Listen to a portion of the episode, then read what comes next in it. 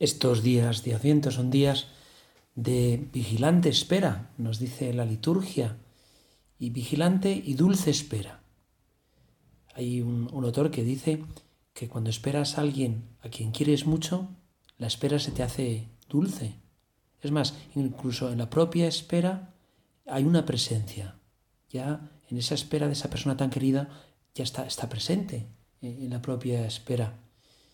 Y los cristianos estos días de Adviento estamos esperando a, Cristo y las antífonas de entrada y las oraciones de la misa, ¿no? Lo repite, ¿no? El Señor vendrá, salimos animosos a, su encuentro.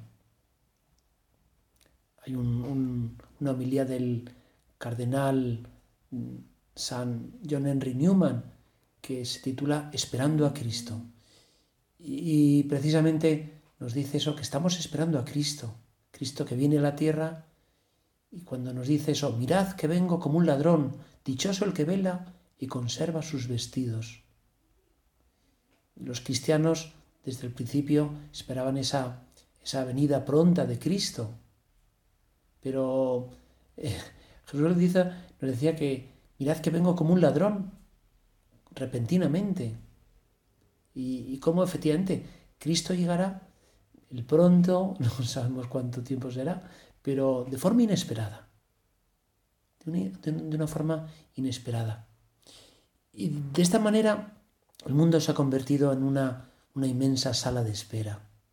Eh, como estamos, estamos siempre esperando, estamos esperando, estamos esperando el autobús, estamos esperando el tren, estamos esperando el taxi, estamos esperando que nos toque la lotería, estamos esperando eh, que salga una, una oportunidad. ¿no? Está, ¿Qué es el hombre? Pues estamos en espera, esperando. Tiempos mejores.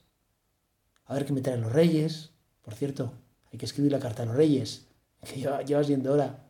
Y, y en esa espera, en esa esperanza, somos salvados. ¿Por qué no esperamos cualquier cosa? No esperamos el, el autobús o el tren o el taxi. Estamos esperando a Cristo, al Redentor, al amor de nuestros amores. Hay, hay un libro que todos los años me gusta releerlo. Se titula Adviento en la montaña. Es un libro escrito por un islandés, Gunnar Gunnarsson. Podría ser algo así como Fernando Fernández, ¿no? Gunnar, hijo de Gunnar. Fernando, hijo de Fernando, Fernando Fernández o Álvaro Álvarez. Bueno, pues este escritor lo escribió hace ya mucho, mucho tiempo, en el año 36 del siglo pasado. Y este libro, Adviento en la montaña, cuenta la historia de, de un pastor, un pastor de ovejas. El protagonista es un pastor, se llama Benedict. Y cómo cada año, cuando llega el Adviento, afronta una, aventura, su tradicional aventura, él mismo eh, se toma la responsabilidad de rescatar de la nieve aquellas ovejas que se han extraviado de los rebaños y están destinadas a una muerte segura. No solamente son sus ovejas, sino también de otros rebaños. Y, cómo eh, se adientra en el invierno, el crudo invierno de las montañas del noreste de Islandia.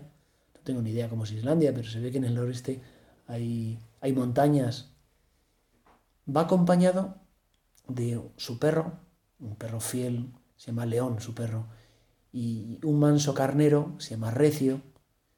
El perro le ayuda a localizar las ovejas perdidas y el, carnero facilita que las ovejas luego le sigan. Y se, se, adentra, el primer domingo de Adviento en las montañas nevadas para salvar a esas ovejas perdidas.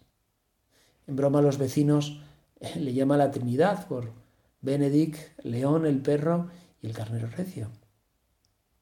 Lo lleva haciendo los últimos 26 años. Y él, año tras año, se dirige a las montañas buscando esas ovejas perdidas y realmente es peligroso porque eh, una ventisca le, pilla en medio del camino y a tientas se encuentra el refugio si no encuentra el refugio pues van a morir él, el perro y el carnero. No, no es una cuestión de por afición. Y este libro cuenta que se interpreta esta historia como una alegoría de la redención, como, año, como cada año Jesús viene al mundo en Adviento en busca de esas ovejas perdidas, esas ovejas bloqueadas entre hielos y nieves, que somos cada uno de nosotros. Y como el pastor Benedict pone su vida en peligro para salvarlas. Y es lo que hace Dios con nosotros. Jesús, Adviento, es el pastor, es el buen pastor el buen pastor que va en busca de sus ovejas perdidas, que viene quizá a un sitio con corazones helados, corazones bloqueados, y cómo viene a salvarnos de, ese, hielo. Porque no podemos olvidarnos que esas personas, a veces bloqueadas, con un corazón helado, ahí está Cristo. ¿Es Cristo el que viene a buscarnos? Pero luego nosotros también, pienso en este adviento, salir de nuestra poltronería, de nuestra comodidad, en busca de esas personas que están a nuestro alrededor, que, tienen un corazón helado, corazón frío, que, se han quedado, son, incapaces de, de darse cuenta de lo que pasa a su alrededor. Este es el adviento.